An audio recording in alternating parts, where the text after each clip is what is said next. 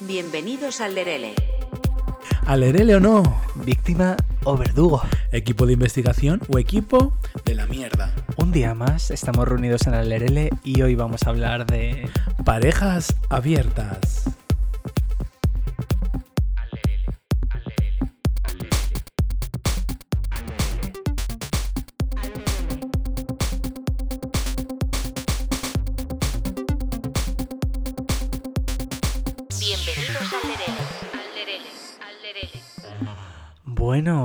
Tardes, buenas noches, buenos días. Aquí estamos. eh, un- un- un- eh, iba a decir una tarde más, pero bueno, un momento más de la vida. ¿Cómo estás? Estoy Estoy cansada. vivo, Que no es. que no es poco. Es, es curioso porque literalmente, em, simplemente te he hecho esta pregunta por, por iniciar, pero es verdad que mientras te la hacía, te- o sea, estaba pensando, well, que hoy ha habido otro, otro disgusto. Sí, hija mía. Me han vuelto a multar. Es que claro, literalmente, claro, la gente que nos escuche dirá, este señor tiene una fama. Mm, Mira, o sea, literalmente estaba entrando en Méndez Álvaro por la M30 y había un poco de atasco. Claro, para aligerar el atasco yo lo que he hecho es pisar levemente una línea continua que literalmente faltaban 30 metros para que finalizase. Bueno, pues me salí por ahí y entonces me han pillado y me han dicho otra vez el señor agente. "Señor, eh, ¿Ha pisado usted la línea, la línea continua? Y en este caso he dicho, pues sí, la he pisado. Múlteme si quiere. ¿Qué le voy a decir? Cuando no he atropellado a un peatón, no la he atropellado, pero cuando he pisado una línea con- continua, pues sí la he pisado. Múlteme usted si quiere. ¿Cómo está el panorama? ¿Cómo se nota que Almeida ha dejado un pufo de millones y tienen que tienen que recaudar? Tienen La que verdad es que me están multando más que en toda mi vida, también te digo. Hacerlo lo he hecho, así que bueno, pues no sé, las reglas están para, para seguirlas, ¿no? Yo la verdad es que soy muy antisistema y yo estoy con las reglas ya un poco hasta el coño, sinceramente, porque dime tú a mí una línea continua y eso, ¿quién lo ha dibujado? El que lo ha dibujado que lo desdibuje. O sea, ¿a mí qué? Ya, ya. O sea, ¿quién ha puesto eso ahí? ¿Por qué? ¿Qué finalidad tiene? llega un momento en el que, claro, hay, hay ciertas normas que pone el sistema que pueden tener como cierto sentido, pero llega un momento en cuanto el sistema ya te empieza a oprimir, eh, se da la vuelta a todo y ya uno, pues ya da todo igual. Claro, en fin, no sé. Eh, cansada. Ahora, si te creen que voy a pagar yo la factura, la, la multa, no la pienso pagar. Bueno, no digas mucho nada aquí porque al final todo esto queda registrado. Es que ya me da igual todo, sinceramente te lo digo. O sea, yo estoy en el mood ya, que ya me da igual absolutamente todo. O sea, no tengo, no tengo nada ya de que temer de nada. O sea, eso están haciendo de mí, un, la sociedad está haciendo de mí un monstruo. Pues comeos con patatas mi monstruosidad. Bueno, pues em, corriendo un tupido velo a, a este alarde de antisistemismo y, mm, y de delincuencia, eh, hablando de saltarnos las normas, hoy justamente vamos a hablar un poco de también em, un salto de las normas en cuanto a lo socialmente establecido, ¿no? Que es el hecho de la, la monogamia, las parejas eh, cerradas de dos, dos personas, el matrimonio, piti, piti, piti, pi, y vamos a hablar de parejas abiertas. Como diría Elena Furiase, abril, cerral. Ferral, sí, porque es un. Esa es la. Esa es la secuencia, ¿no? Un poco por experiencia, Sí. tal vez. Últimamente, o sea, lo quería hablar porque no solamente, eh, bueno, es un tema que, que siempre hemos querido hablar, el tema de las relaciones abiertas, porque yo creo que podamos tener como puntos de vista interesantes o no, depende de que nos escuche, sino porque además es que últimamente, como sabéis que esto funciona un poco en base a hacer un poquito de terapia, Claro, es que aquí hemos venido a hacer terapia.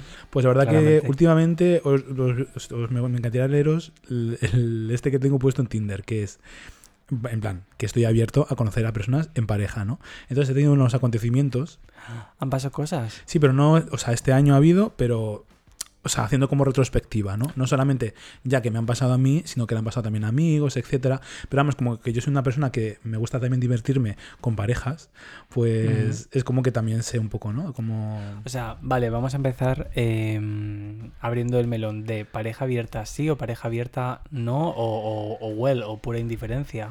¿Tú qué piensas de ello? Es que tengo curiosidad.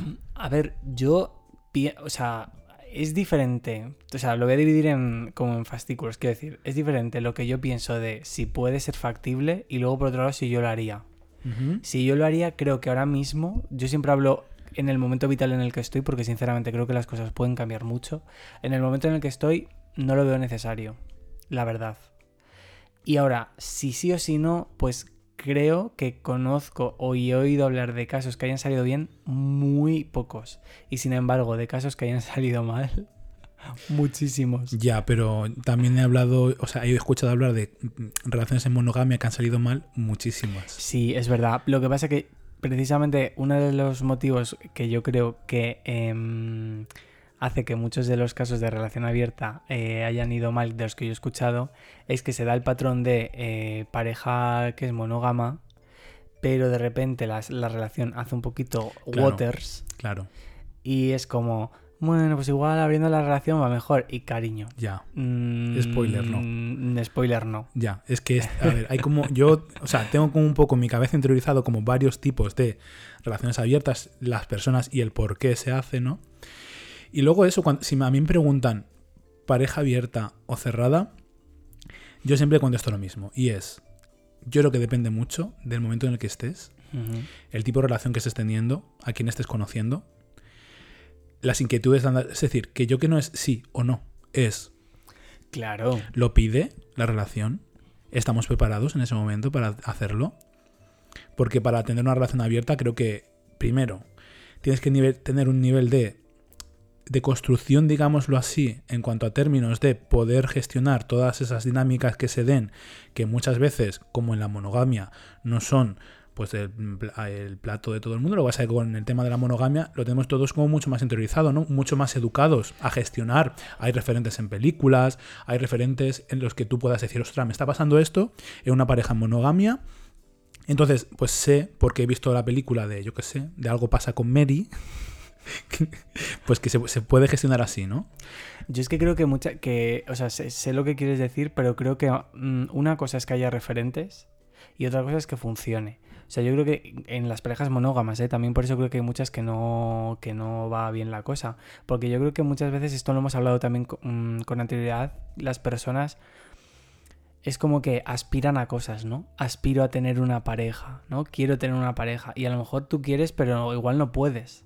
Y Claro. precisamente es justo también por eso, porque hay como muchos referentes, ya no referentes, sino que es que nos lo están metiendo en plan con calzador todo el rato, el tema de las parejas en el cine, en las películas, en las series, en las noticias, etcétera, etcétera, etcétera.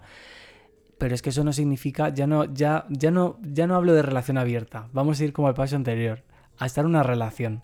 Yo creo que ya hay mucha gente que es como, cariño, no, por, no porque ya no es una cuestión incluso de preparación personal, como, como si lo dijéramos de una forma vulgar en plan de madura, no, sino que a lo mejor no estás en tu momento vital o realmente las necesidades que tú tienes en la vida pues no cuadran con tener una pareja, pero yo creo que la gente se empeña en tener. Hay una de las cosas que más me chocan es como muchas veces, em, tú sabes por qué lo estoy hablando, porque lo he comentado contigo, ahora según te los ponga vas a decir, ya sé por qué lo estás diciendo. Eh, cuando de repente llega una persona que realmente es una persona desconocida y rápidamente, en cuestión de un mes o dos, no solamente compartes más tiempo con esa persona desconocida, que realmente es una persona desconocida, que a lo mejor te estás ilusionando y tal, no creo que sea amor en esos primeros momentos, más tiempo con esa persona que con tus amistades o con tus familiares, y luego encima incorporas a esa persona desconocida a tu círculo, yo creo que de manera como muy rápida, y en verdad es una persona desconocida, ¿no? Es como la rapidez por que todo ya esté en una normalidad que Claro. yo creo que necesita de un tiempo, de un proceso, de primero tú, de decir, a ver, primero los tiempos, vamos a ir conociéndonos poco a poco, pero vamos, esto es un poco mi manera también de gestionar, ¿eh? Entonces, claro, cuando te quieren meter por el culo a una persona que no conoces de nada, ya bien sea porque te presentan, eh, porque claro que está muy bien que te presente tu amigo, por ejemplo, ¿no? Te presenta tu amigo a su pareja nueva. Bueno, muy bien, pues viene un día, pero una cosa es que a mí me apetezca ver, yo qué sé, te pongo un ejemplo porque acaba de pasar recientemente, Eurovisión. Que a mí me apetezca ver Eurovisión con esa persona, ¿no? En plan, igual no, o igual sí. O, Sí, o es que, no me siento cómodo. O que igual no es el. O sea, no es el, ni el lugar o el momento o la actividad. A ver, y es que yo creo que, claro, cuando tú empiezas a salir con una persona, exacto, yo entiendo ese momento que tú has dicho de la, la emoción, ¿no? De, Ilusión. de la ilusión, ¿no? Y de decir, en ese momento tú dices, hostia, pues esta persona me gusta mucho, igual tienes esa intencionalidad de quiero que la conozcan mis amigos, quiero que la conozca mi familia y tal. Lo que pasa es que mm, ya no es por una cuestión de tiempo, sino que es que igual... em, Igual no se llevan bien. Igual no se llevan bien, exacto, ¿no? A ver, yo sí que creo, pero esto lo aplico, o sea, no lo digo en modo consejo, o sea, es algo que cómo yo lo he vivido y cómo lo vivo en mi día a día, que sí que es verdad que generalmente yo, mi círculo, suele generar todo con, con- o sea, la gente, no, no que todo el mundo sea exactamente igual, hay diferencias, pero sí que suele girar todo en el mismo sentido. Con lo cual, generalmente me es bastante fácil hacer como crossovers entre cosas, porque yo creo que la gente, no es que, no es que por ejemplo, entre todos mis amigos hay íntimos, pero yo creo que sí que más o menos, ¿no? Hay como mm, generalmente rema eh, en la misma dirección, pero no tiene por qué. Claro. Y entonces, eso tampoco significa Te estás me- emocionando. Me estoy emocionando un montón, claro, es que digo, qué suerte tengo. Eh, no, pero claro, efectivamente, eso significa que tampoco tienes ¿no? que estar como forzando situaciones, ni, porque es que igual no pasan. Ya, ya. Igual sale fatal. Sí. Me está recordando ahora con las gafas de Paulina Rubio. Estoy en mi era Paulina. Sí, yo es que estoy en mi era Paulina un poco. En plan. Bueno, y si, Sin te, drogas. ¿y si te pregunto por Rocío Jurado? O sea, es mi hermanísima, acabo de hablar con ella en el AVE. No. Sí, Rocío. Rocío. Pues no sé, eh, centrándonos un poco también, pues evidentemente cuando ya la, capa- la pareja se ha visto formada, hay como, me- quiero hacer como diferenciación, ¿no? En plan, hay una, una parte en la que generalmente, a ver, a ver, a ver, a mí me encanta esto, o sea, lo voy a criticar aquí, pero yo vivo por estas fantasías, es decir, a mí me gusta entrar ahí en esas dinámicas y ver la fantasía, vivirlas, ¿no? Entonces hay un dentro del amplio es- espectro de personas que deciden abrir la relación una vez ya, o sea, viven en la monogamia y hay un punto de su relación en la que deciden abrirla, porque igual el sexo no está empezando a ir bien, igual las relaciones de pareja empiezan a cambiar y los sentimientos y las emociones no están siempre eh, desde un inicio en la pasión, sino que ya empiezan a cambiar, porque creo que cuando eh, tienes una- un periodo de relación bastante larga, amistad, de pareja, lo que sea, el vínculo va cambiando. Y con él eh, no significa que, que sea mejor o peor porque haya más o menos pasión o te veas más o te veas menos. Y- e igual va cambiando y hay momentos en los que te alejas y hay momentos en los que te encuentras, ¿no? Yo para mí la relación es como un punto en el que tú dices quiero compartir mi vida con esta persona porque no me imagino eh, pues no, no, comparti- no compartiéndola, ¿no? Sí. No desde el punto de el sexo, desde el punto de lo que recibes a cambio, etcétera, ¿no? A ver, es que esto sí, también lo hemos hablado. A ver, eh, yo creo que cada uno tiene unas prioridades en la vida. Lo que pasa que efectivamente cuando tú decides convivir con una persona en pareja, eh, obviamente mm, implica, o sea, no es solo sexo, Claro. no es solo otras cosas, o sea, es un compendio de cosas. Bueno, yo he tenido relaciones muy buenas también solamente sexuales. Lo que pasa es que sabía que iban a caducar. Claro, no, pero porque la, pero tienes una relación sexual, pero a lo mejor hablando de relación en, el- en el- en el sentido que tradicional, que implica, por ejemplo, una convivencia continua, etcétera, etcétera, igual Sí. en ese aspecto, pues puede que coge de alguna parte, ¿sabes? Igual no, ¿eh? Yo mi primera relación era literalmente apenas hablábamos. Era, llegaba a casa, follábamos, discutíamos, volvíamos a follar, vol- discutíamos, volvíamos a follar. Me lo pasé muy bien, la verdad. Pero sí que sabía que eso no tenía futuro, ¿no? Porque estaba acabando con absolutamente toda mi, mi poca salud mental. Pero de eso me di cuenta más tarde cómo está en el capítulo de los ex. Así que os lo veis. Como en capítulos anteriores. Sí, exacto. No sé, vamos, yo creo que de base está eso. Y luego creo que lo que dices, por ejemplo, de abrir la pareja, por ejemplo, si hay carencias sexuales, o, o la pasión, o lo que sea. Yo creo que hay un punto en el que la persona, hay una persona que empieza a em, desenamorarse, ¿no?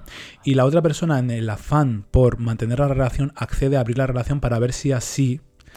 También digo que la gente yo creo que es muy impaciente en general en la vida. O sea, cuando, yo me imagino, cuando tú llevas con tu pareja muchísimos años, no es lineal. O sea, tú no, tú no puedes vivir toda la vida como literalmente a lo mejor el primer día que conociste a esa persona y dijiste, madre mía, qué persona, me encanta, tal. O sea, no, es, es que es antinatural. O sea, lo normal es que vivas pues diferentes sensaciones que, que- que- y que tus percepciones de esa persona incluso vayan variando. Obviamente, si piensas en algún punto que esa persona es una gilipollas, pues, hombre, mm, next, no, mm, o sea, no tienes que continuar. Pero es que la gente también pretende vivir mm, toda la vida como si fuera una niñata, por así decirlo. Ya, Y no puede ser. yo creo que también eso se da muchísimo en, en personas que generalmente. A ver, esto igual no, ¿eh? Pero yo creo que generalmente. A mí me parece apasionante ir descubriendo a las personas, pero porque nunca las terminas de conocer. O sea, Mm. siempre sientes que nunca conoces a la persona lo suficiente. Porque, entre otras cosas, las personas vamos cambiando con todo lo que vamos viviendo, ¿no? Entonces, hay personas que realmente eh, están como ancladas en un estereotipo que no van a cambiar, entran en una dinámica de monotonía, ¿no? Entonces, creo que esas, convivir con esas personas sí que puede ser como chico, no tienes ningún tipo de inquietud, realmente te has anclado en una personalidad que la, realmente la performance, o sea, no sales de esa zona de confort, que al final es tener el mismo estilo de vida constantemente, las mismas preguntas, ir a ver el fútbol, volver, ir a trabajar, venir, ti, ti, ti. Entonces, claro, me imagino a esas señoras que no han conocido un orgasmo en su vida, con un señor mojón, eh, perdóname que os diga, más mojones que los mojones, que diría Soraya, eh, al lado, conviviendo, cuando literalmente lo único que hace es tener a un, como digo, mojón sentado en el sofá, pues claro, yo digo, pues no, no me extraña, ¿no? Jo, Pero, si conoces a una persona como medianamente interesante, que sea compatible y que al final vaya evolucionando junto a ti, yo creo que nunca la terminaste de conocer y es- sigue siendo apasionante, ¿no? Claro, pero es que igual que hay señores mojones, habrá señoras mojones. Entonces, es decir, la gente que tenga ese estilo de vida, más, por ejemplo, más lineal, pues que se, la cosa es que se tienen que juntar entre ellos. Ya. Pero, pero yo creo que fíjame, o sea, a ver cómo te digo esto. Yo creo que eh, este ejemplo que tú has puesto sobre la mesa, que creo que hay muchos, ¿no? Que es la típica pareja heterosexual de señor y señor eh, que no tienen nada en común, ¿no? Que al final yo creo que incluso lo que al final les une es que, por ejemplo, han formado una familia, han tenido Porque sí. hijos y es lo único, ¿no? Porque se conocieron en la universidad. Claro. Qué pereza. Eso antes proliferaba mucho porque es que era, eh, era lo que había, por decirlo así como por zanjar. Pero ahora eh, que ya sabemos que no es esto, que en teoría, generalmente, socialmente, hablo de nuestro contexto, no hablo de otros países y otras culturas, pero aquí no hay esa presión tan extrema, ni familiar ni social, no es necesario. Pero creo que hay gente que sigue cayendo en eso porque ellos mismos se autoimponen un- una presión de tengo que tener pareja. En plan, no puede ser que no tenga pareja. Porque parece que si no tienes pareja, pues como decía Maite Galdeano, ¿no? En plan, estoy sola. Y no, en plan, es que dudo que haya... ¿Sabes? Que hay gente que, se empeña en... Y por eso hay mucha gente que entra en bucles de una pareja, otra pareja, otra pareja, otra pareja y solapa. Yo creo, ¿eh? Porque... Y, y mucha- y muchas veces no funciona por, por eso mismo, porque es como la obsesión de tener pareja, pero claro, es que mm, yo creo que no es algo que encuentres...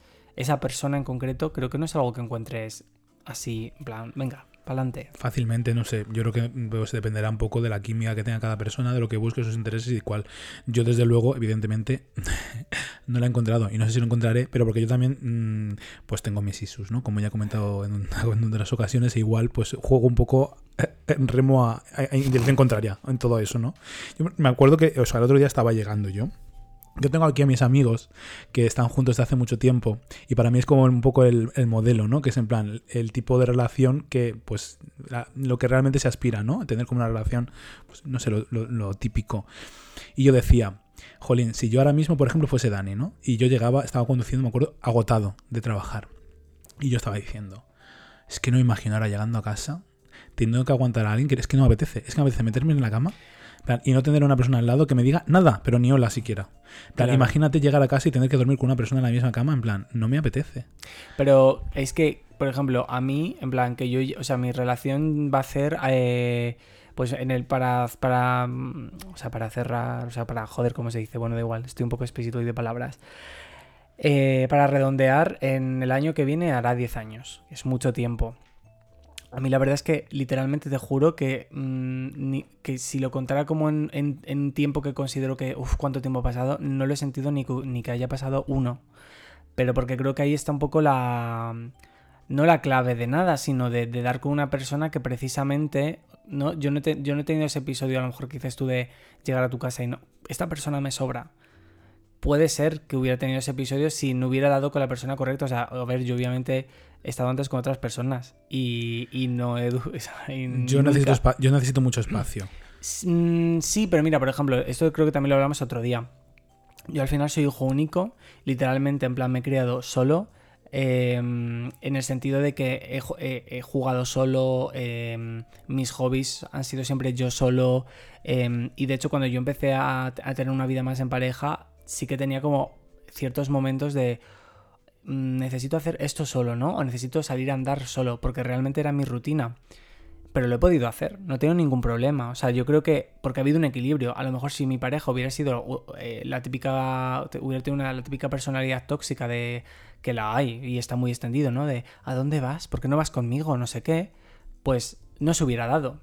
Por eso digo que yo creo que lo importante es encontrar como a una persona en la que tú puedas, o sea, tú no tienes que, que prescindir de nada, de tu Mm. personalidad, quiero decirte. Ya, ya, está claro.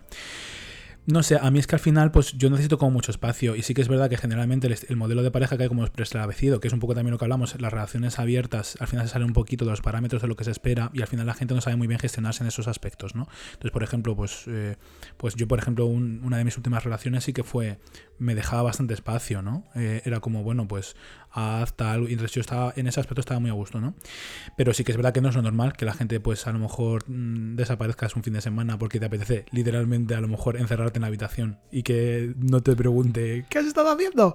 ¿No? En plan, yo necesito que la gente no esté todo el rato como desconfiando, ¿no? Y muchas de las relaciones se, se basan en la desconfianza constantemente mm, y en la necesidad de saber dónde está tu- la persona constantemente, ¿no? Y yo, a mí eso me pone muy nervioso. Pero porque hay mucha toxicidad respecto al, al constructo de pareja socialmente aceptado y adaptado, que es eso, ¿no? De es que son dos personas que van siempre juntas, son dos personas, ¿sabes? Que, Mm. que, to- que se tal. Entonces al final es como, es que si mi pareja no está aquí, o si no sé dónde está, pero el, parte de una base que eso lo dices tú mucho, por supuesto, que es la desconfianza, que también hay gente que está muy desconfiada. Yo no entiendo una persona que decida emparejarse con una persona de la que no confía.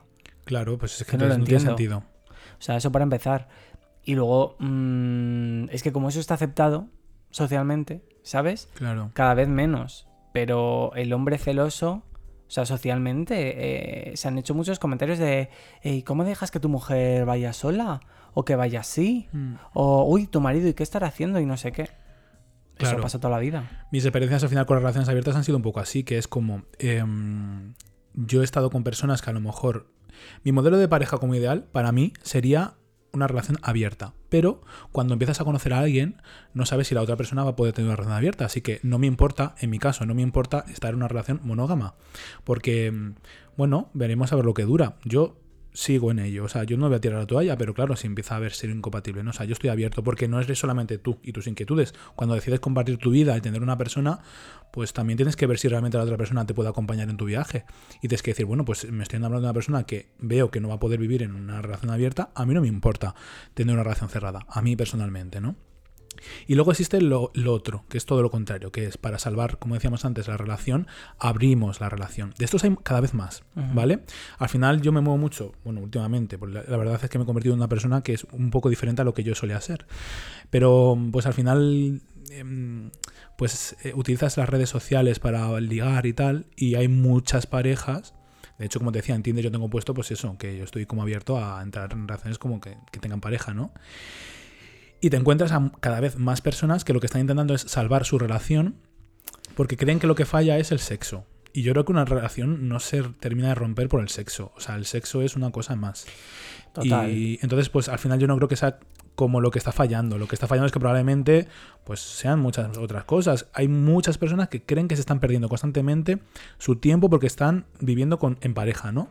Y cada vez es más, está más extendido. Al igual que antes era como vamos a emparejarnos, cada vez es como más cotidiano la sensación de personas que viven en pareja de no extenderlas mucho en el tiempo porque creen que se están perdiendo muchas cosas y que no están viviendo cosas que pueden estar viviendo porque son jóvenes Claro, o porque están ya. haciendo cosas. Pero eso y tanto se- una cosa como la otra creo que hay que buscar como un punto intermedio, Sí, ¿no? Porque al final, mira, eso es lo que se llama FOMO, que literalmente es una necesidad que nos ha generado, además va súper potenciada con las redes sociales, porque es este momento que tú estás en tu casa y literalmente no te puedes permitir estar una tarde tocándote los huevos viendo la tele, porque abres tu Instagram y ves que fulanito está en Miami, que menganito está en el cine, entonces tienes la necesidad, dices, pero ¿qué hago en mi casa? Hostia, a mí, o sea, no sé si esto es un poco adaptarte ya a eso, ¿eh?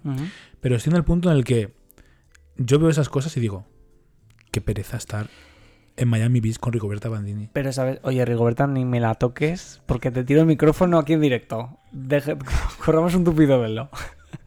no, pero... ¿sabes? Sí, voy a Miami Beach. Soy una Nighting Beach. ¿Sabes a mí lo que me pasa con eso? O sea, ¿sabes en qué creo que reside eso? Ya no es que te dé pereza, sino que creo que probablemente lo que pasa es que tú tienes la... O sea, eres lo su- suficientemente maduro para decir, estoy donde tengo que estar. Plan, me apetece estar en mi casa tocándome los huevos. Me da igual que Menganito esté eh, en el concierto de Lady Gaga. Ponte. Sí. O sea, si no te apetece y no, no tienes que estar, no estás. Mm. ¿sabes? Otra cosa es que hay algo que realmente no has podido ir y te da envidia y tal, ahí no me meto, pero sí que creo que hay o gente, que a lo mejor no tiene amigos y no, tiene, no puede salir porque a lo mejor cree que sin tener amigos, a lo mejor pues hay muchas personas ¿no? que se sienten muy solitarias. Puede ser, pero mira, también te digo que em, yo es que em, ese es otro melón. Es que no me quiero meter ahí. Ya. Con la gente de... Ya, eso podemos Busco hablar. amigos, no. Ya. No. A ver, yo sí busco, yo, sí- yo busco amigos, o sea, yo cuando las aplicaciones de ligoteo, yo no las utilizo para ligar, yo las utilizo para conocer gente y esa y, y eso puede abrir un abanico muy grande, que puede ser una amistad, tomarte un día una, una Coca-Cola, una horchatita y no volverte a ver más en su vida porque a lo mejor descubres que esa persona es de Vox o, o 50.000 dinámicas que se puedan dar, ¿no? Pero mm, yo recuerdo, por ejemplo, entrando al melón de las relaciones abiertas, a ver, generalmente yo creo que soy un poco carne de cañón porque no soy la típica persona de decir, vente que te vamos a usar, ¿no? Entonces al final creo que soy como la persona perfecta para las personas que quieren tener como una primera relación, extra, o sea, en plan, añadir a una persona más a nivel Sí. sexual, porque generalmente estas personas que están empezando a probar un poco la relación abierta, lo que buscan es una persona medianamente de confianza, no que venga una persona desconocida. Entonces, pues, bueno, yo tiendo la mano a, vamos a tomarnos algo, vamos conociéndonos, y luego ya vemos, ¿no? Si estamos cómodos, si no, soy como carne de cañón. Y yo recuerdo como en dos o tres ocasiones, en muchas de ellas de, de lujo, ¿no? Pero en dos o tres ocasiones que realmente a mí me han echado de la casa, en plan, el otro día te lo contaba, que era como eh, estar enrollándote, ya, los tres ahí, en plan, uh, todo va bien, y la persona, la persona generalmente suele, suele ser la persona que accede a abrir la pareja y no la que realmente quiere abrirla porque siente que se está per- per- perdiendo cosas, es la que empieza a sentirse incómoda generalmente. Entonces empieza a medir de si se besa más con él que conmigo, Qué las tortura. inseguridades, porque está viendo como que lo está perdiendo, ¿no? Entonces al final esas cosas como que se van potenciando. Entonces, claro, tienes que ser muy, muy consciente de si realmente lo que necesitas es abrir la pareja, o tomarte un tiempo, o dejarlo definitivamente, o qué. Pero sí que es verdad que muchas veces me han cogido y me han dicho, eh, pues mira, vete porque tal. Y claro, te sientes un poco mal, pero por otro lado dices, qué fantasía esto, Dios mío, cómo está la gente. Es que mm, a mí hay una cosa que, fíjate, has dicho una palabra clave que, que es yo creo donde reside el problema, ¿no? Que al final es como quieren abrir la pareja porque sexualmente no funciona, porque la pareja se está yendo al garete y al final busca una persona como que usarla, ¿no? Sí, pero no me importa. Pero, no, claro, a ti no te importa. Pero eh, literalmente eres una persona, ¿sabes? No eres de corcho pan. Y tú puedes tener este perfil. ya, pero me han pero- pisoteado tantas veces que ya me da igual. No, pero escucha, te lo digo la verdad, dejando, dejándote a un lado a ti a tu salud mental, así te lo digo. Y, y quitándote a ti de la ecuación, ¿vale? Porque a ti puede que te dé igual. Pero sinceramente, en plan, me juego el cuello que habrá mucha gente que se meta en, es- en esas relaciones que no sea como tú. No, y que, y que las cosas, aunque pensamos que no nos importen, por ejemplo, como en mi caso, no significa para que luego dejen huella. Y que somos personas, o sea, las personas también muchas veces vamos de que tenemos, eh, nos movemos completamente por la razón, que tenemos aquí un raciocinio exponencial. Yo me muevo por la fantasía. Tú, te, te iba a decir que también nos movemos mucho en plan, bueno, sí, pues justamente por la, bueno, más que la fantasía, por el lado sentimental. Y es que somos humanos, en plan, hay cosas que no se puede controlar. Entonces, la cuestión es que nadie te dice que tú entres ahí y eh, ya no es la pareja, ¿sabes? Eres tú, porque tú también te estás metiendo ahí y a lo mejor tú de repente sientes algo y, well, ¿y ahí qué pasa? Ya, pero luego nunca sabes. O sea, pese a que yo, por ejemplo, pues pueda olerme ya cosas, digo, uy, esta es la típica pareja, que además suele ser como lo más extendido, que está intentando darse como una última oportunidad y probar cosas diferentes, añadirlas a su vida. Pues claro, yo les voy a dar cosas diferentes. Y llego allí con toda mi fantasía, performando muchas veces, porque digo, bueno, pues vamos a ver qué, divertido es. Le voy a dar algo muy divertido yo a esta gente, que está muy aburrida. Entonces, claro, entras un poco en performance y empiezas a ver como quizá la otra persona lo está pasando mal y es como, claro, yo sí tengo, yo personalmente sí que tengo muy en cuenta todas estas cosas y me doy cuenta, muchas veces te das cuenta más hasta incluso su pareja. Claro, pero por ejemplo, tú actúas así, pero imagínate una pareja así, súper en, en plan, en, en la última llamada, eh, todo fatal, todo súper desestabilizado, y meten a una persona y esa persona justo se la bufa. se fija, sí, se la bufa y se fija en, en una persona de esa pareja. Hombre, pero entonces, entonces claro, vamos a ver, entonces, Entonces ya no estás haciendo un trío. No, no, entonces ahí ya se derrumba total, pero lo que te quiero decir es que hay que ser muy tonto en ese aspecto para iniciar, o sea, abrir la pareja de ese modo y, y pensar que una práctica como tal puede salvar tu relación cuando realmente estás metiendo una persona humana. Es que no estás metiendo. Lo que voy a decir es muy feo, ¿vale? Pero es que no estás ni siquiera. O sea, es que no puedes pensar que estás metiendo ni que fueras tu prostitución, te lo digo de verdad. En plan, una persona que va a ir, vas a follar y se va a ir. Estás metiendo una persona de una app. A ver, es que, a ver, yo, eh, yo no suelo quedar con gente cuando. A ver, es que claro, todo depende de las dinámicas que se den.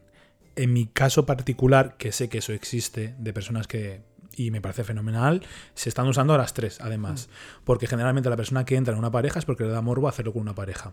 Y las personas que están utilizando a otras personas es porque le da morbo. O sea, yo en esos morbos no entro porque cada uno verá con sus gustos y sus cosas. Yo eso no entro. Pero sí que es verdad que hay una dinámica. Yo no me meto en casa de un desconocido. O sea, yo generalmente intento generar un ambiente guay antes de que se dé algo más. Porque yo personalmente lo disfruto mucho más. O sea, a mí no me da morbo meter la lengua a una persona que no conozco de nada. O sea, no me da. Me apetece más tener una conversación interesante, estar en una terraza, por ejemplo, y decir, jolín, qué sonrisa más bonita tiene, qué guay, o que hay química, en plan, uy, qué cosas más interesantes me está contando, ta, ta, ta, ta, ta, ta. Y luego to- todo eso se suma a que haya habido, pues, por ejemplo, una atracción física que yo personalmente en ese aspecto soy como muy amplio y tampoco tengo como un mm, una Sí, figura un física. O sea, a mí eso me lo, me lo bufa bastante. Y cada vez más. Pero em, yo en mi caso no me, voy a, me voy a meter en casa de dos personas que no conozco de nada. O sea, intento generar un ambiente antes para sentirme cómodo yo, para, para empezar, porque yo no me siento cómodo entrando a una persona de un desconocido, desnudarme y venga, lo he hecho, sí, por eso sé que no me gusta. Entonces, intento generar primero ese ambiente. Y luego sí que es verdad que cuando tienes cierta experiencia en ese ámbito, a ver, estoy hablando como si fuese yo aquí, eh, Julio No, Iglesias. Bueno, pero has vivido, o sea. Eso sí lo he vivido porque además como mi primera relación fue como en una pareja muy disfrutona, pues es como que me ha gustado intentar reproducirlo. No sé por qué. Traumitas hablando de repente. Entonces, em, pues sí que lo identificas rápido, porque como ya lo has visto, lo identificas rápido y dices, bueno, pues a lo mejor esto puede terminar así o así. Y por eso yo, por ejemplo, estoy bastante pendiente cuando veo y cuando pues igual me comentan antes, pues según qué cosas, ¿no? Pues mira, es que tal, que no sé qué.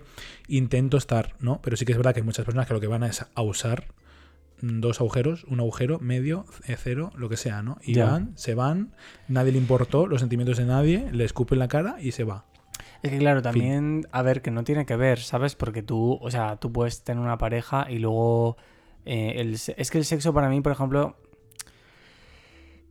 eh, Es que, por ejemplo, partiendo de la base que para mí el sexo es completamente un juego en el que entran muchísimas cosas y en lo que quiero decir, cuando las parejas dicen, no, es que el sexo no funciona, es como real, en plan, ¿qué habéis hecho? En plan, ¿no? Porque literalmente creo que estando en pareja ya solamente puedes hacer tantísimas cosas, o sea, innumerables, como para llegar a un punto de es que el sexo no funciona. Otra cosa es la atracción. Y claro, yo no creo que sea- se refieran Claro. generalmente al tema sexo, es decir, se refieren a que ya no hay atracción Claro, pues y por eso pues a lo mejor ya no tienen esa química que tenían en los inicios. Claro, pero entonces ya, ya para mí se desmonta la ecuación porque es como, vale, estás dejando de sentir atracción por tu pareja, que ya mal. Porque además yo creo que cuando dejas de sentir atracción no es solamente una cuestión física, es una cuestión a la persona, con lo que ello implica. O sea, ya no estamos hablando del sexo, estamos hablando de más cosas. Entonces, dejas de sentir atracción y crees que eso se va a arreglar follando con un desconocido. Es que me Claro, parece porque un poco fuerte. generalmente las personas lo que tienen es como... eh, estamos dando con mucha visibilidad a un cierto tipo, ¿eh? hay muchas, muchos más tipos, pero bueno, eh, generalmente al final eh, esas personas lo que tienen es mucho cariño al- hacia Ujú. la persona, no lo quieren dejar porque tienen una vida en conjunto, o lo que sea, lo que sea, o incluso hijos, ¿no? Y no quieren romper ese vínculo. Entonces intentan salvarlo y quizá el último resquicio es poder meter a una persona que pueda darle o abrir la relación y que ya no trío, sino por separado, ¿no? En plan, sí. pues eh, yo voy a tener relaciones con otras personas, tú con otras y intentamos gestionarlo tal cual. Claro, lo que no se entra muchas veces en esa dinámica es si las personas realmente eh, eh, están preparadas para tener una relación abierta con todo, con todo lo que se requiere. Es decir, pues em, hablarlo o no, eh, qué tipo de personas o no pues vas a entrar en dejar entrar en tu vida, qué es lo que buscas, qué es, yo creo que eso hay que delimitarlo como súper claro, ¿no? Y aún teniendo una, una conciencia y una visión súper amplia del tema, muchas veces es difícil de gestionar. Al igual que para mí la monogamia, porque a mí, a mí la monogamia me parece como muy difícil de gestionar, como sé, por ejemplo, la falta de intimidad en muchas ocasiones, compartir absolutamente todo con una, una única persona y que todo gire en torno a, no, yo y otra persona más al final me parece igual de, pues, de, complicado de gestionar, porque al final son relaciones iguales con diferente dinámica. Pues no me parece más complicada una que otra. Las dos igual de complicadas o ninguna. Pero sí que es verdad que hay muchas personas con muchísima falta de empatía, de responsabilidad emocional eh, y que creen que además pueden solucionarse muchos de sus problemas abriendo la relación y, e importándole una mierda. Incluso muchas veces entran en competición. O sea, esto yo lo he visto con muchos amigos míos em, de abrir la relación y entrar literalmente en una dinámica de competición. Es decir, tú te follas a este, pues yo me voy a follar a este, a este y a este. Y, ah, sí, pues tú haces eso, pues yo hago esto, y luego llegan por la noche y se lo cuentan. Y terminan moñeándose por la noche porque tal. Eso también se da. Pero es que entonces, es que, a ver, mm, es que yo creo que habría como, hay muchas, muchas capas que escarbar. Porque es que al final no es un problema es que yo creo que si llegas a ese punto literal, es que no tienes que estar con esa persona a lo mejor. Porque yo no veo eh, a nivel emocional, ya no solo es que no lo veas sano, sino es que no lo veo lógico que tú estés con una persona en el que al final, por un un, voy a decir como un desliz, o sea, tomar la decisión de abrir la pareja, literal, llegues a, ese punto, ¿sabes? De una competición es que me parece súper feo. O sea, y no hablo de sexo, ¿eh? Te hablo como si es de eh, una competición de otra cosa. Claro, pero porque están hechas desde una perspectiva en la que generalmente creen que eso es un modelo de relación abierta, que lo pueda ser. O sea, yo eso no lo juzgo y no entro. O sea, cada uno mm, vive su sexualidad como quiere, ¿no? Pero sí que es verdad que me parece una dinámica eh, complicada y problemática en cuanto a relaciones abiertas. Al igual que me lo parece en toda una vida de personas siéndose infiel constantemente. Pero la monogamia está llena de personas que han sido, pues eso, engañadas, la mentira constantemente. Pero, ¿sabes en qué reside eso? En que justamente en una. Además, es que es la palabra que va, la que precede relación abierta, antes va la palabra relación. O sea, yo creo que el problema es que cuando se desvirtúa y ya literalmente tu relación ha pasado a un quinto plano y, lo que prima es follarte a la gente, que es lo que pasa con las personas infieles. O sea, generalmente cuando las personas son infieles por autonomía es que su matrimonio, su relación se la suda. O sea, realmente su vida está, está basada en la querida o el querido o, o los queridos, ¿sabes? O sea, pues coño, no tengas una relación. Es que a lo mejor lo que pasa es lo que te digo, que socialmente parece que hay que tener una relación constantemente. Igual es que no tienes que tener una relación. No pasa absolutamente nada, pero deja de joder la vida a los demás, mm. Antonio. Y a ti mismo, muchas veces. Y a ti, mismo. Claro, sí, pero mm, a tomar por culo ya. O sea, que está muy bien que hay que preocuparse de la salud mental de uno, pero yo en eso sí que creo que hay que tener un poquito de empatía y por una cuestión social y también preocuparse de los demás y lo que no puede ser es que mm, también por exigencias del guion de tu propia vida, pues vayas eh, jodiendo a gente que a lo mejor, pues hija, no se lo merece porque literalmente no ha hecho nada más que toparse contigo. Ya, tal cual. Pues al final, a mí mi modelo de, de relación abierta ideal sería un poco, muchas de las personas dicen, es que es la comunicación. Y yo recuerdo decir, es que a mí no me apetece saber con cuántas personas te acuestas ni con quién te acuestas. O sea, yo confío en ti, sé que vas a ser prudente, sé que vas a ser cuando estás saliendo con una persona, yo qué sé, confías, ¿no? En que esa persona pues va a ser responsable, lógicamente. Si no, no estaría saliendo con una persona, ni mucho menos abrir una relación. Entonces, al final yo confío en la persona con la que estoy, porque si estoy con ella es porque confío. Y, segundo, entendiendo todo eso, evidentemente interiorizado porque no tengo por qué desconfiar y sé perfectamente que es una persona responsable, no necesito que me, que me, diga, pues acabo de salir de hacer esto, pues he hecho lo otro. Pues no, es que a mí, por ejemplo, no me hace falta que me lo diga. Ya. No porque no lo gestione, sino porque es que me parece una tontería. O sea, en plan, porque me vas a tener que contar todo lo que haces. O sea, me parece ridículo. Y hay personas que, que pues eso, que muchas veces lo cuentan y creen que a lo mejor eh, eso es tener una buena relación de relación abierta y, en, y, en, ocasiones no lo es porque al final pues no sé me parece pues es que no sé es como si le dices a alguien pues mira, hoy he cagado. plan. A ver, yo creo que, priman dos cosas. Primero, prima la confianza, que muchas veces la gente, yo creo que lo cuenta porque hay una falta de confianza y se piensan que contándolo eso se va a tapar, ¿no? Es como, no, si nos lo contamos, pero eso no significa que tengas confianza. Eso es falta, claro. Claro, porque yo puedo coger, te puedo contar exactamente todo mi día de pe y a lo mejor no tengo confianza en ti, ¿sabes? Es que son cosas como, como separadas. Y luego, por otro lado, está el tema de la inteligencia emocional, que también es como, marica, pero tú te has pensado que a lo mejor tú le estás contando a esta persona todo esto, pero eso no significa que le estés haciendo daño. Claro. Porque, E claro, incluso muchas personas eh, hacen como que no les está doliendo, porque muchas veces acceden a tener una relación abierta contigo porque lo que quieren es estar contigo pese a todo.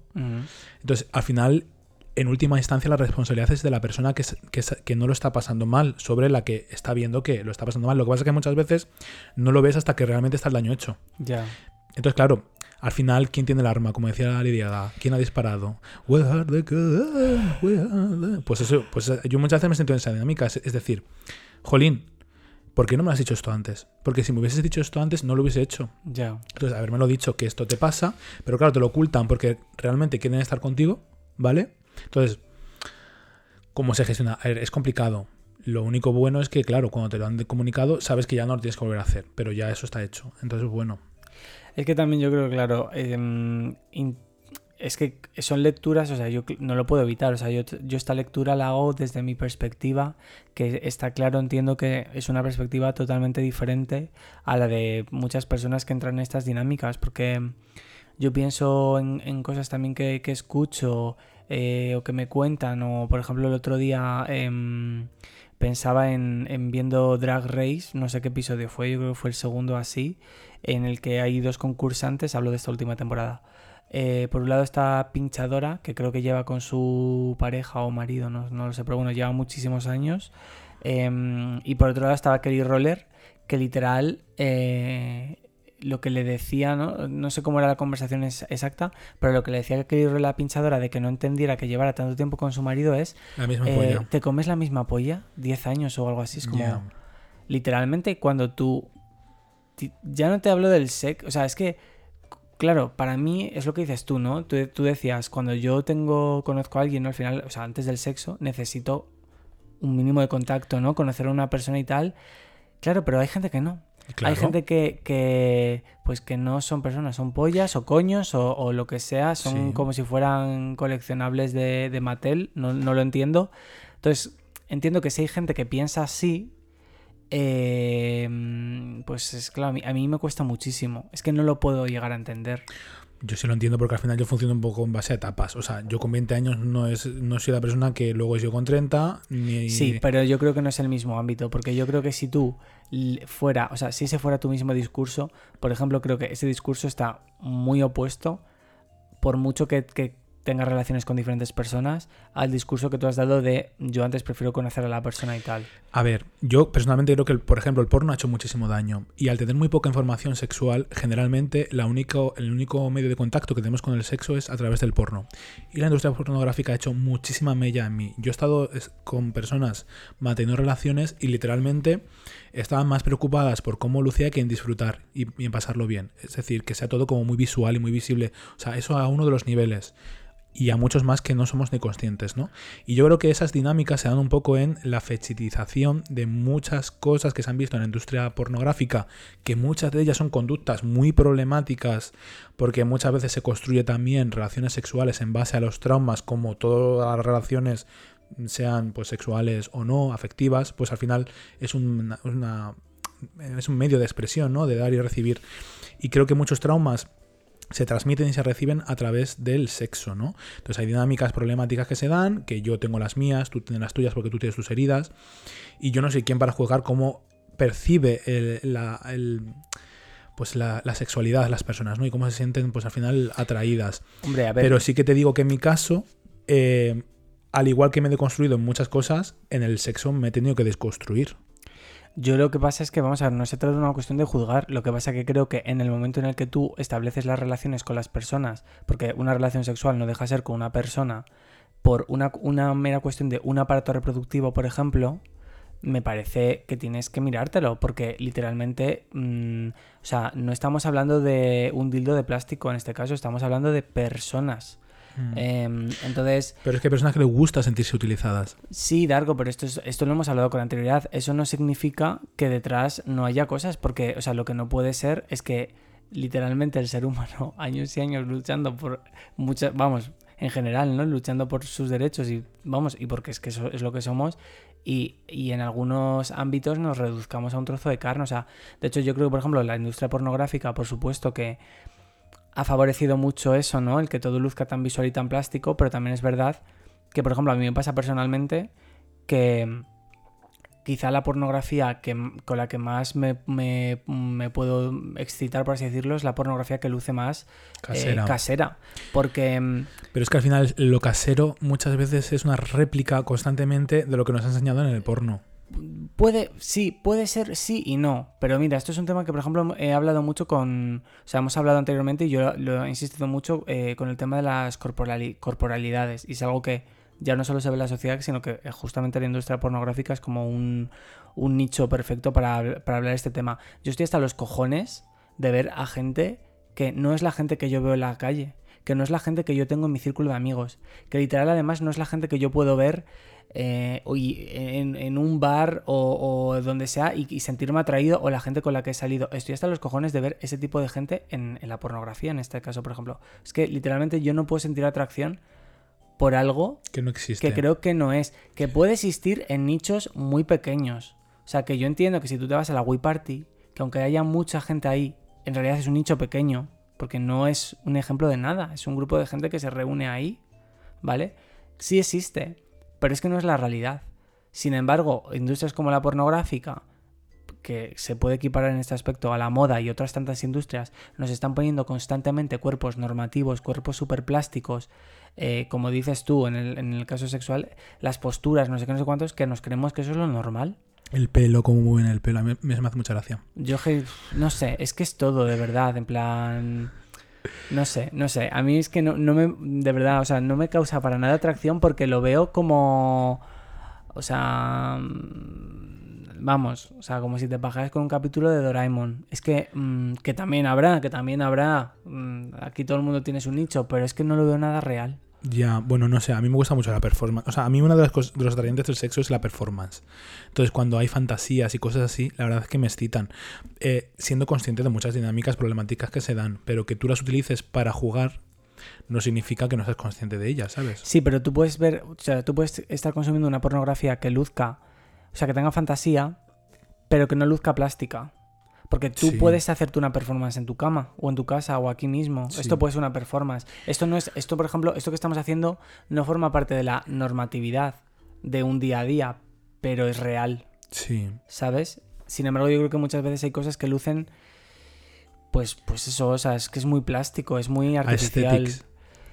Sí, pero es que es un aesthetic ya muy trillado, no lo sé, ¿eh? no quiero abrir aquí un melón tal, pero yo creo que en el sexo justamente ese es uno de los problemas que también cuando la gente dice, no es lo que, no, lo que Ya, busco, sí lo que, que, mira, aspiro. Al final, yo muchas veces, sobre todo gente del colectivo, porque es lo que- como las personas que se creen que están como más deconstruidas generalmente, porque han tocado, pues eso, vivir en una disidencia constante y ser señaladas y ser como la otredad todo el rato, y se piensan que está todo como muy deconstruido. ¿Cuántas di- dinámicas de decir, ay, es que los heteros unga unga, no sé qué, no sé cuánto? Y yo he visto muchos, per- mu- muchas personas gays, pues, pues muy unga unga, generalmente con ese tipo de, de dinámicas, ¿no? Porque al final se replica todo de la gran sociedad. Es que es lo mismo. Nosotros no bebemos de otra cultura que no es la que todo el mundo recibe, ¿no? Y al final replicamos en nuestros entornos, ¿no? En, Mm. en- en nuestros mm, medios de expresión, como puede ser el sexo, relaciones afectivas, etcétera. Por eso yo cada vez pues intento salir un poco más eh, fuera de confort. Pues no sé, yo al final, ah, mm, cuando, como veo tantos perfiles de Mask por más o busco chicos masculinos tal cual, yo pues en mis perfiles, por ejemplo, tengo puesto em, soy bisexual, porque a, a mí me da un poco de cosa, sobre todo pues cuando son chicas a lo mejor, decirle que, son, que soy bisexual es como que a los tíos les mola que seas bisexual, pero a las chicas no tanto. Porque le, pues eso, al final es un poco pegarle una patada a la masculinidad y está todavía muy mal visto, ¿no? Renegar de lo masculino. Ya, ya. Entonces es como lo masculino muy entrecomillado me quiero referir. Y entonces Qué curioso, que ¿no? soy- En plan, perdón, porque, eh, claro, que tú seas bisexual probablemente con los hombres sea al revés. Sea que tú adquieres más masculinidad Claro. porque te, puedes acostar con una mujer. Claro. Sin embargo, para una mujer Sí. es muy fuerte. Sí. Y literalmente eres la misma puta Y persona. sí, sí, sí. Claro, por eso es las cosas siempre son cuestión de perspectivas. Y, y cuando dicen muchas veces que los bisexuales tenemos doble cancha, en verdad no lo es tanto. Porque hay muchos prejuicios de ambos lados. Sí. y te utilizan de ambos lados. Entonces, eh, por eso que muchas veces se dice de la bifobia, ¿no? Porque se piensan que la tenemos todo y no, generalmente no. Entonces, eh, yo tengo puesto primero, soy bisexual y luego eh, no tengo ningún tipo de problema con toda expresión de, género ni sexualidad y abierto a todo tipo de corporalidades. Eso lo tengo puesto porque al, al final parece que muchas personas se sienten muy inseguras a la, a la hora de darte match o no, porque pues a lo mejor me ven a mí con un perfil quizá más o menos masculino, depende de la persona que me mire. Y, y dirán, bueno, pues eh, este buscará un más por más, o no, o busca tal, ¿sabes? Entonces, pues yo lo dejo como súper claro. Yo creo que es muy importante, pues, que la, la persona con la que estás hablando sepa un poco, ¿no? Que tú eres en ese aspecto amplio y, y jolín, y que puede ser bien aceptado, al igual que Ah. está constantemente replicándose los patrones, pues eso, muy mujer y muy eh, Kim Kardashian y Kanye West. Y entre medias de Kim Kardashian y Kanye West hay un sinfín de expresiones, ¿no? De género y de, de corporalidades. Si es que es la realidad. Es que al final el problema es que estamos entrando tristemente socialmente en unas dinámicas en las que tú abiertamente tienes que decir que no tengo ningún problema con ningún tipo de corporalidad porque hemos llegado a un punto en el que se discrimina a la gente de una forma extrema. Es que mira, Además ya no es, co- es que- eh, perdón, es que hemos llegado a un punto que ya no estamos hablando de eh, imagínate una persona gorda, delgada, un poco más musculada. No, no, ya es como un prototipo, ¿sabes? En plan, lo demás formas esta mierda a los cojones. Es que ya como no tengas la barba de un tipo, el cuerpo... No, es como... sí, si no encajas en, en- Sí, o sea, literalmente, o sea, ya no se trata de, de un nicho, es como ser ese perfil, exactamente, cortado por el mismo patrón. Claro. Y me parece como tristísimo, estereotipo. o sea, Una de las cosas que me parecen como más tristes de las redes sociales es muchos perfiles que tienen miedo pues a mostrar su cuerpo, por ejemplo, ¿no? Eh, personas que me han dicho, gracias por contestar. Hola, plan, gracias por contestar. ya. Imagínate qué es lo que no vivirán en su día a día. O decirme, bueno, pero que sepas que estoy gordito o que estoy gordita. Yo, ¿y? En plan, que tengan que aclarar eso antes de quedar Ya. por miedo a cómo reacciona la otra persona es porque efectivamente, pues no han sido muy bien tratados, ¿no? Y, y cuando te dicen, yo tengo pluma, ¿eh? No soy nada masculino, para que lo sepas, en plan, ¿y? ¿Qué? En plan, Es ¿qué está que- pasando? O sea, no, no, no- o sea, estas cosas cuando eran antes las entiendes un poco más, pero a día de hoy, No, es que a día de hoy es la misma mierda, guapa. Y o antes... personas no binarias que me han dicho, mira, hace poco me escribió un- una persona no binaria y me dice, es que me he cortado el pelo hace poco. Le digo, ¿y por qué? Le dice, Jolín, pues ahora desde que me he cortado el pelo como que me escriben un poco más. Claro. Si premiamos constantemente lo mismo, Jolín, yo lo que invito es a que, al igual que se experimenta con muchas cosas, nos abramos a todo, es que ¿no? encima es muy triste, en plan, mira, yo literal, en plan, si eres esa persona eh, no binaria que se ha cortado el pelo y de repente se fijan que, o sea, se, ¿no? Tiene ese tipo de... cae en la cuenta de que mm, se fijan más en ti, cariño, hazlo mirar porque esa gente que se está fijando en ti, no. Esa gente mal. Porque literalmente son buitres que están yendo a por la barra de pan. Porque es que es gente yendo detrás de un estereotipo Mm, es que esa gente es lo que te digo, no están buscando personas y, me- y es asqueroso, literal, o sea, ya no es triste, es asqueroso. Gente, Están buscando, el actor, están cuenta- buscando el actor porno con el que se pajeaban cuando tenían 16 o 17 años. claro, o pero es 15 que o 13. literal, para empezar, el actor porno, para empezar, bueno, es que la industria pornográfica, bueno, es que eso sería otra cosa que Es que estamos hablar. hablando, est- estamos hablando de relaciones abiertas y al final terminamos hablando del porno. Sí, pero porque a lo mejor tiene mucho, ¿no? Al final estas dinámicas y cuando, porque claro, hemos hablado de las, de las re- relaciones abiertas, obviamente que se abren por algo a nivel sexual, que al final es, es que es lo que radica. Y la gente que tiene como referentes la industria sexual de pornográfica, que literal, eh, si la gente viera lo que hay ahí detrás, mm, joder, que es que es muy fuerte, o sea, que es que es, es- está muy hilado con la prostitución, es que, o sea, wow, no sé. Dinámicas abusivas Creo que no veces. es nada a lo que admirar. En Sí, plan, que- sinceramente a lo que aspirar. Sí que al final se ha convertido en realidad, porque al final son pautas que se replican. O sea, es que en el sexo, o sea, si, si te metes una aplicación un poco más sexual, que pueda ser Grinder, esas dinámicas son las que se ven y se reproducen. Pero es que la gente, vamos a ver. O sea, yo sé lo que tengo que hacer para gustarle a una persona. Yo no En entiendo- plan, y sé, que, y sé qué perfil tengo que ser para yo decir, vale, quiero estar con esta persona, quiero que esta persona me dé bola, sé perfectamente lo que tengo que performar. Ya, pero hay cosas que no entiendo para nada. O sea, no entiendo, para, por ejemplo, que hagas eso a nivel sexual. En plan, no, es que yo estoy con fulanito, pero quiero que, mi- que, que, ese- que mi sexo luzca al de, al de esto que he visto. Cariño, ¿por qué no disfrutas de lo que puedas hacer con esta persona? Que es con la que estás tú realmente en esta habitación e- o donde sea en este momento. Porque tienes que aspirar a eso. Y lo mismo es con las relaciones. No, tengo novio, pero en realidad, o novia, pero yo aspiro a lo que he visto en esta película. Mucha gente, quiero tener una relación como la que tienen fulanito y fulanita en no sé qué. Pero ¿por qué no te centras en la puta persona que has conocido? Que en teoría si la has conocido es porque te interesa, porque si no, chica, no. Porque no te centras en eso. Es que hay mucha gente que de verdad vive en una aspiración constante a algo que no es real, porque no ha sucedido de forma orgánica. Es algo que has visto. Y hay un guion detrás, ya sea pornografía, ya sea una serie, o sea lo que sea, o sean tus amigos. Tú no puedes aspirar a tener la relación que tienen tus amigos. Que sus, tus amigos son tus amigos. Y tú eres tú. ¿No? Y encontrarás a otra persona que no tiene nada que ver con ninguno de los tres. Y si te cuadra bien, y si no, pues no. Pero no puedes estar continuamente viéndote, intentándote verte reflejado en otras cosas. Compararse. Si es que nos educan un poco en la comparación, en compararnos. A- a- si te- cualquier aplicación, a mí muchas veces me dicen, es que eres un poco hipócrita, entonces, ¿a quién das like y a quién no? Si te gustan todas las corporalidades. Y yo siempre contesto lo mismo, es, mira, a mí lo que no me gusta es ver una fotografía y en la mirada ver una persona con cara de nada. Ya. Y eso no es un cuerpo u otro. Es decir, uff, es que mm, vaya triste, ¿no? En plan, o por como viste muchas veces, que es superficial, pero dice mucho de, Claro que dice mucho. de la persona, ¿no? De si realmente es compatible contigo o no. Yo me fijo, Mm. por ejemplo, mucho en, el en los zapatos, en cómo la gente calza, la verdad.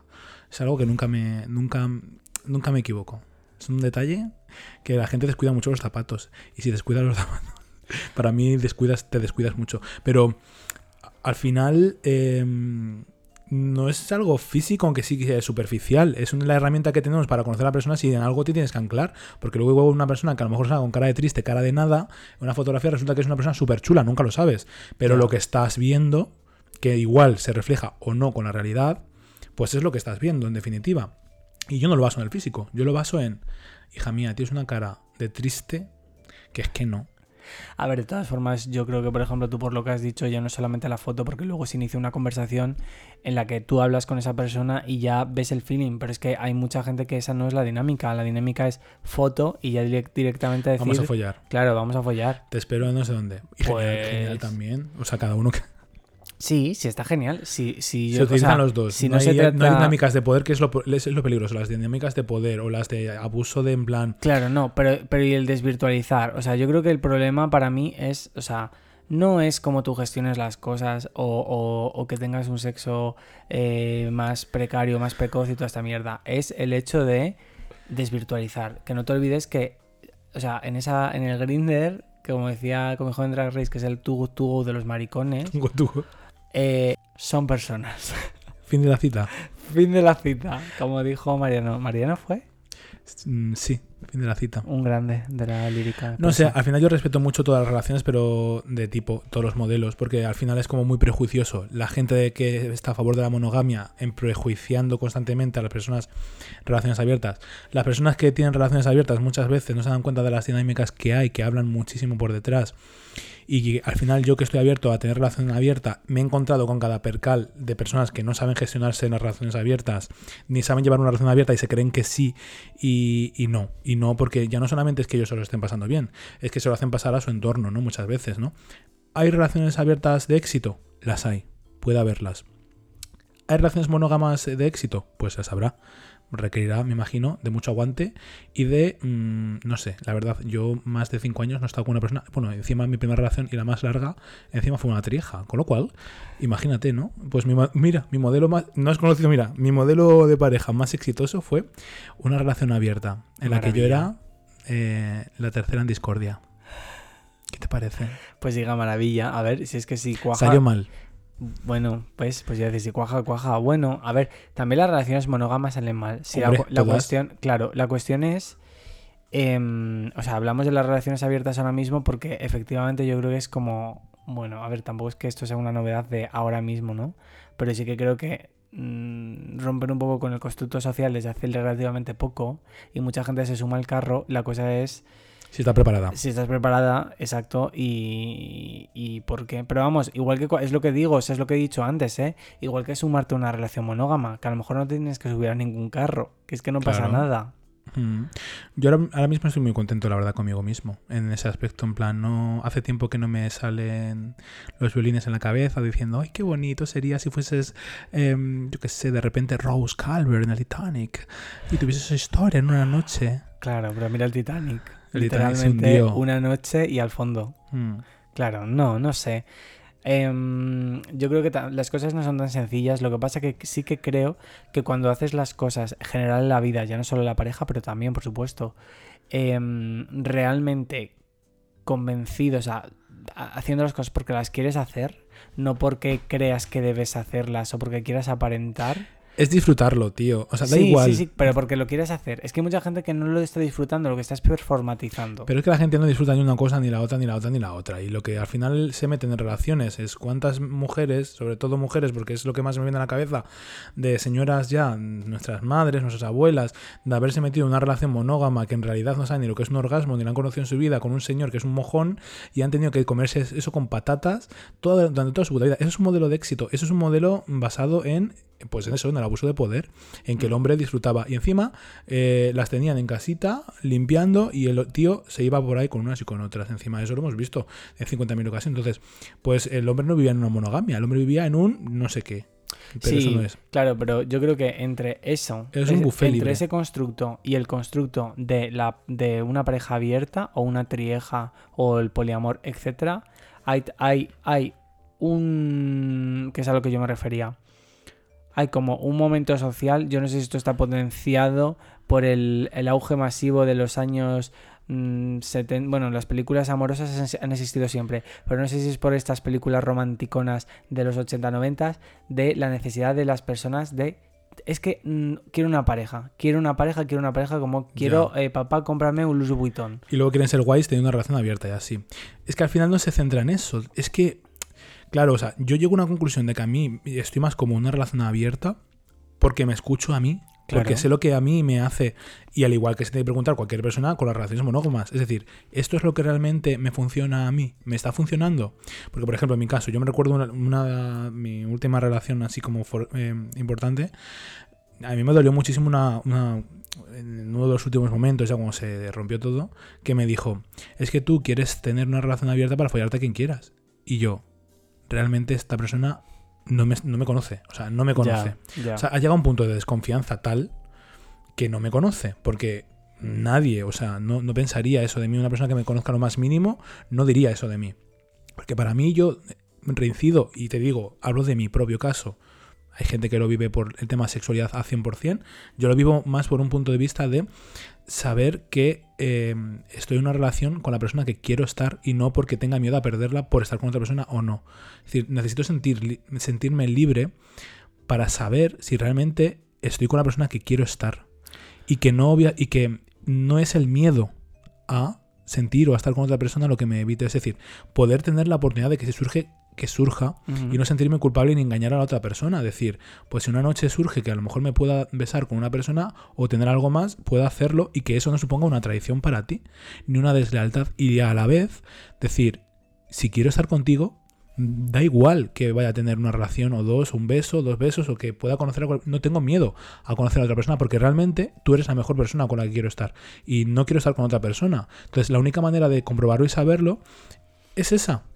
Claro, pero yo creo que ese discurso se entiende ante otra persona, o sea, en tu caso, ¿no? Que esté en esa misma línea. El Claro. problema es que mucha gente que no lo está, que performa. Por eso digo que es que lo que no se puede... O sea, hay situaciones... O sea, yo estoy muy a favor de la performance y la fantasía, pero cada cosa en su lugar. Ya. En una relación eh, entre dos personas no se, puede no se puede performatizar. Al final convierten la relación abierta en una aesthetic. Yo tengo una relación Claro. abierta. Fin de la cita, en plan, qué guay soy, ¿no? En plan, Claro, sí, ya, pero es qué que... abierta. Claro, pero igual que pasa con las aesthetics y con las modas, duran un telediario. Entonces, Claro. pues con tu relación va a pasar absolutamente lo mismo. Pues esa, es, Bueno. esa es mi historia.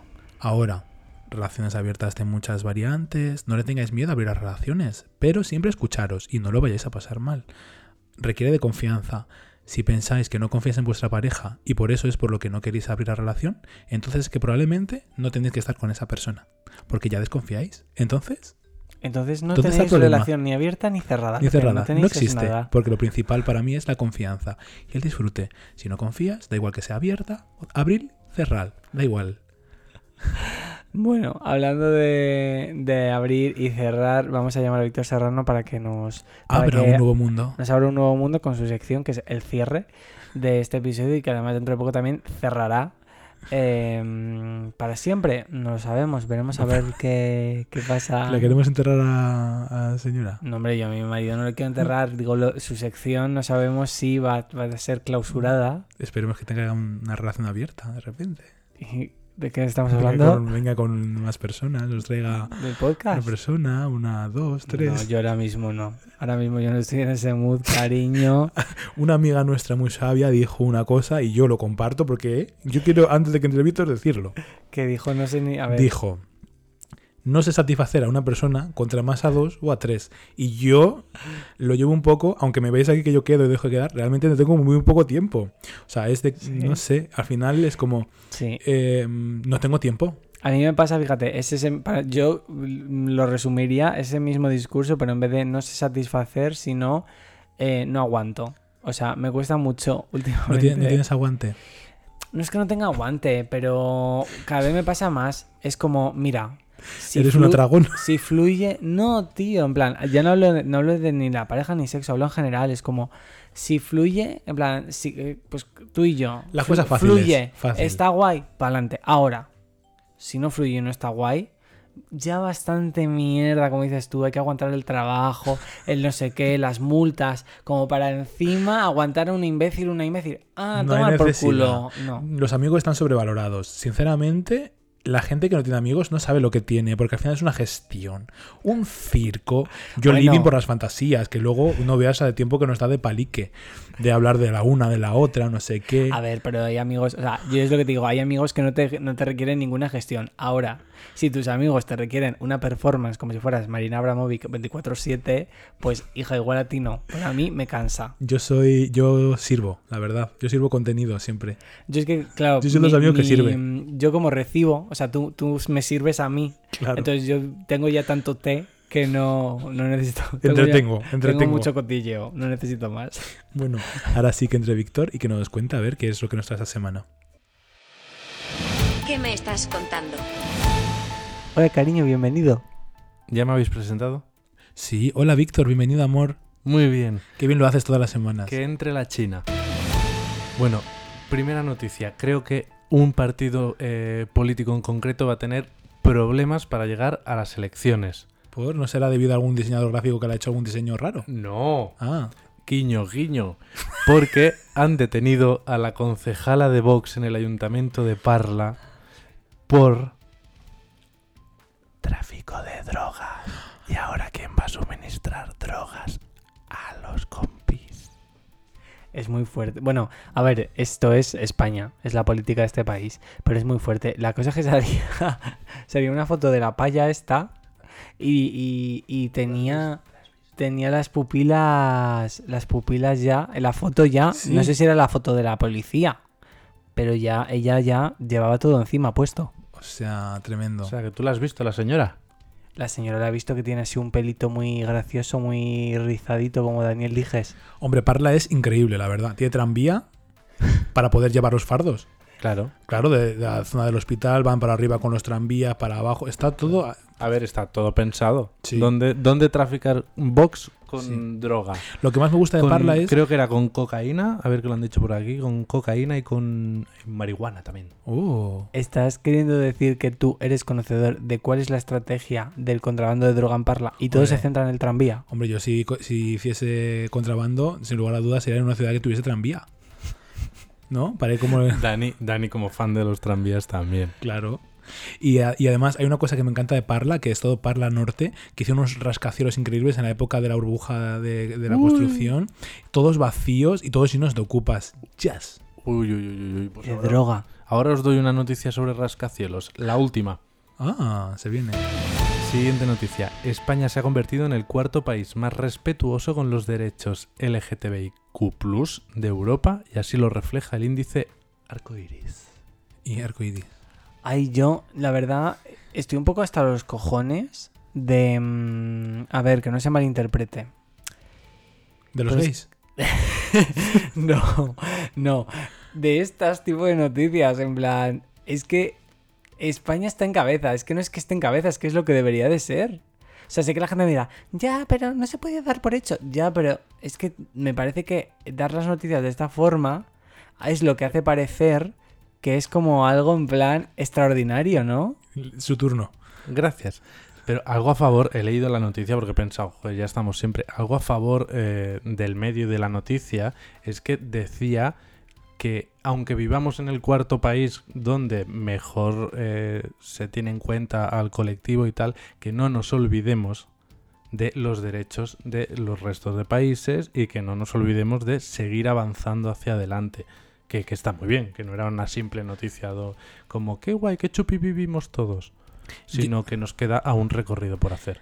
Yo tengo la sensación, viviendo en el, en el cuarto país donde las- el colectivo vive mejor, Cuarto país de Europa. cuarto país de Europa, una eminencia mundial, Mundial. pues eh, sinceramente tengo la sensación como un comentario que vi en la nueva canción de Rigoberta Bandini de una madre que dice, has hecho feliz al hijo que tengo adoptado con síndrome de Down. Es decir, es como que la gente por ser tan guay quiere ser tan tolerante, pero en plan para fardar, en plan para decir, somos muy tolerantes, qué divertidos somos, no sé qué, eh, toleramos a los gays, toleramos a las lesbianas, toleramos a los trans, pero en verdad es como...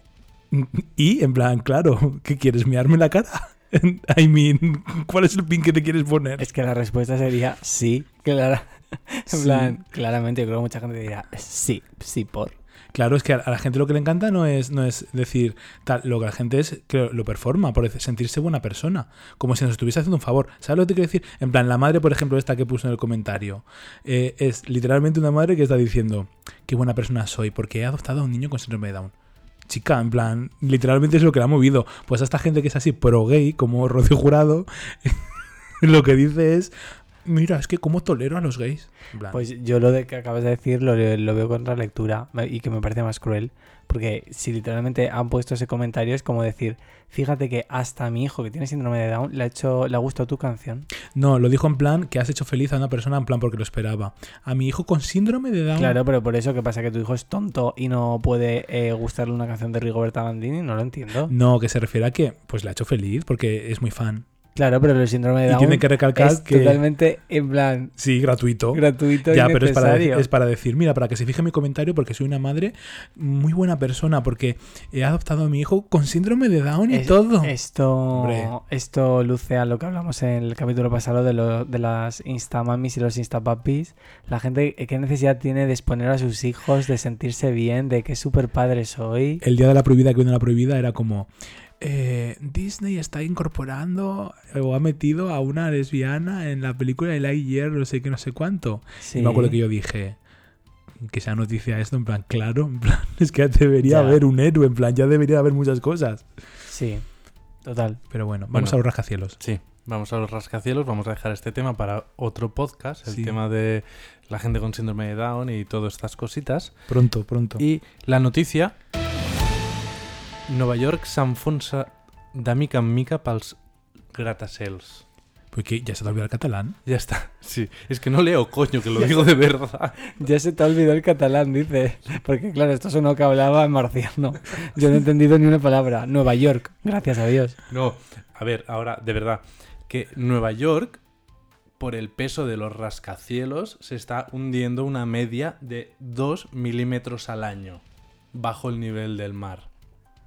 Literalmente, si a mí me cuesta ya en un DIN A4 medir lo que son 2 milímetros, ¿cómo puede ser que hayan medido 2 milímetros en una puta isla enorme? En plan, ¿cómo se mide eso? Pues con un láser, ¿no? De eso. Con un láser extremo será, un láser...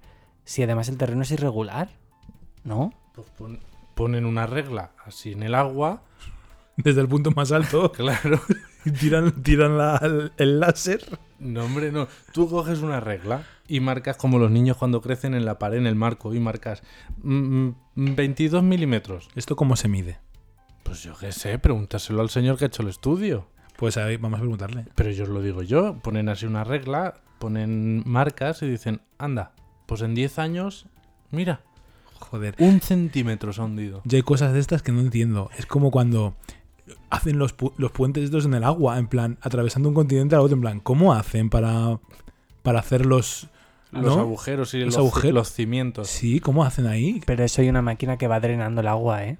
Drenan hay agua, una pero- máquina que se, que, me- que se mete, que como que bucea y, y el agua que queda dentro la va sacando. Y luego con todo eso seco ya meten los Pero ¿y cimientos. cómo saben que eso está bien asentado ahí si no se mete alguien a ver? Sí. Pues, pues mira, la que no lo sabía era Esperanza Aguirre, que hizo la línea 7 de metro en San Fernando de Henares en un terreno pantanoso y la gente está viviendo la calle, literal. Ay, claro, eh, hay gente que tiene estudios. Esperanza Aguirre no, por ejemplo. No. Puede ser. Ejemplo de bien y mal. Sí. Bueno, nada, que simplemente como tardemos mucho en ir a Nueva York, a lo mejor el Empire State pues eh, mide igual que el edificio de al lado. O sea, que no va a haber rascacielos, en plan van a haber que bajar una- unas escaleras mecánicas hacia abajo para llegar a Nueva York. Bueno, chicos, que nos vemos la semana que viene. Muchas gracias, Lindo. Adiós. Bueno, en esta pausa que hemos tenido entre que se ha ido Víctor y tal, estábamos hablando que igual hasta abren la relación. Sí, estoy yo. Les he convencido. Estoy yo ahora para eso. Mira, de verdad. Es que abro la puerta de mi casa y me voy. Eso es lo que abro. No tengo suficiente para discutir con uno que encima voy a discutir con dos, Total- coño. Totalmente. Bueno, lo único que, mm, que he sacado eh, en conclusión de este podcast es que, mira, nos vamos a ahorrar el viaje a Nueva York porque, total, este, este paso Está en su cabón. va a aparecer el Siam Park en unos años. El único atractivo de que este, este Nueva York es los rascacielos que tiene. Si no hay rascacielos porque están a la altura del mar, ¿qué sentido tiene? Pues nada, Van a ser chabolas. un viaje menos, que total todo se puede ver en, en el Google, como decía Steve. Yo quiero ir a Nueva York que todavía no he ido. Hombre, sí, la verdad es que es muy cansado viajar. Pero, hombre, ir allí y tomarte una- unos hot dogs de repente. Pero unos hot dogs te lo puedes tomar en la feria viendo Fangoria. Pero no Nueva York, Qué horror el otro día las fiestas de... ¿qué, qué celebrábamos aquí en Madrid? San Isidro. San Isidro. Cuánta gente, que todo el rato, todo mm, gente muy, muy así, peleas, la policía para recorriendo por un lado, la policía corriendo para otro. La atracción esa de la bola que lanza la gente, que se escoroñó perdida y la Qué gente colgando. Horrible. Yo lo que sí que diría es que las, cuando vayan a hacer las ferias, que la hagan más lisito. Y chica, que su- venga a subir, venga a bajar, venga a andar, anda. Hombre, porque es la pradera, la pradera tendrá que ser como, No. como un prau. Luego criticamos al PP que ha hecho en el sol una esplanada, pues algo así, para no subir y bajar, una cosa pues lisa. que monten la Que hagan ahí la feria. Claro. Que pongan claro. No tienen un buen terrenito ahí para poder montar la feria, y encima no hay que andar tanto, ni subir ni bajar. La verdad que sí. Yo propongo también, ¿eh? Lo vas a ver si van a poner ahí el tío vivo, van a poner la Noria y se hunde. Bueno, pues, pues como Nueva York. Y acabamos celebrando San Isidro en el metro, en la cercanía. Pues diga. sí, creo que eh, ahora nos pilla justos porque queda muy poquito para las elecciones. A las próximas yo creo que nos presentamos, hacemos un programa divertido así diciendo San Isidro en sol, no sé qué, ta, ta, ta. Igual nos votan y todo. Nada de ir a andar hasta el quinto coño a la pradera, venga a subir cuesta, venga a bajar. Todo a pie de calle. Vamos a poner todo el circo de los de los, los choripán, las arepas, las patatas asadas, el la patata- patatona peleona, todo eso en Montera. Todo delante, con olor a fritanga, no sé qué. En Gran Vía vamos a poner pues otro tanto de, de- de cosas así divertidas. El algodón de azúcar, no sé qué. Yo creo que debería ser en sol la zona de conciertos. Todas las calles radiales que suben, la una de comida, otra de, de, pues, pues merchandising de esto que Sí. venden, bueno, mierdas, básicamente.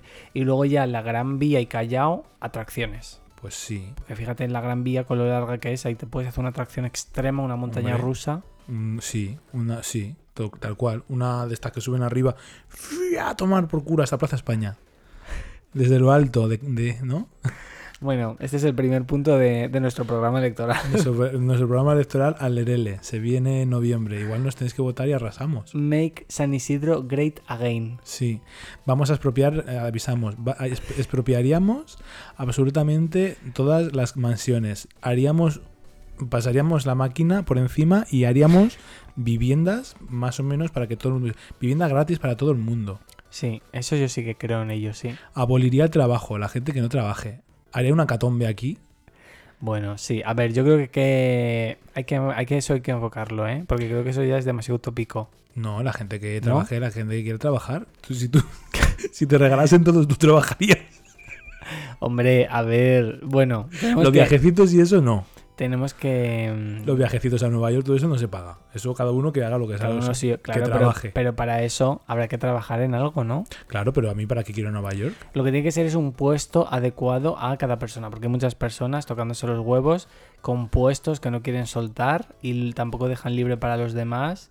Hay que, hay que eso hay que ajustarlo. Aquí no íbamos a poner ningún debate. Aquí nosotros hablaríamos nosotros y nosotros seríamos los que partiríamos al bacalao. ¿Qué es eso de tener ahí a ta- ta- tantos tíos votando sí, sí, sí, no tantos sueldos? No. Dani y yo partimos al bacalao. Nosotros decidimos. Un outfit para todo el mundo, nada de moda.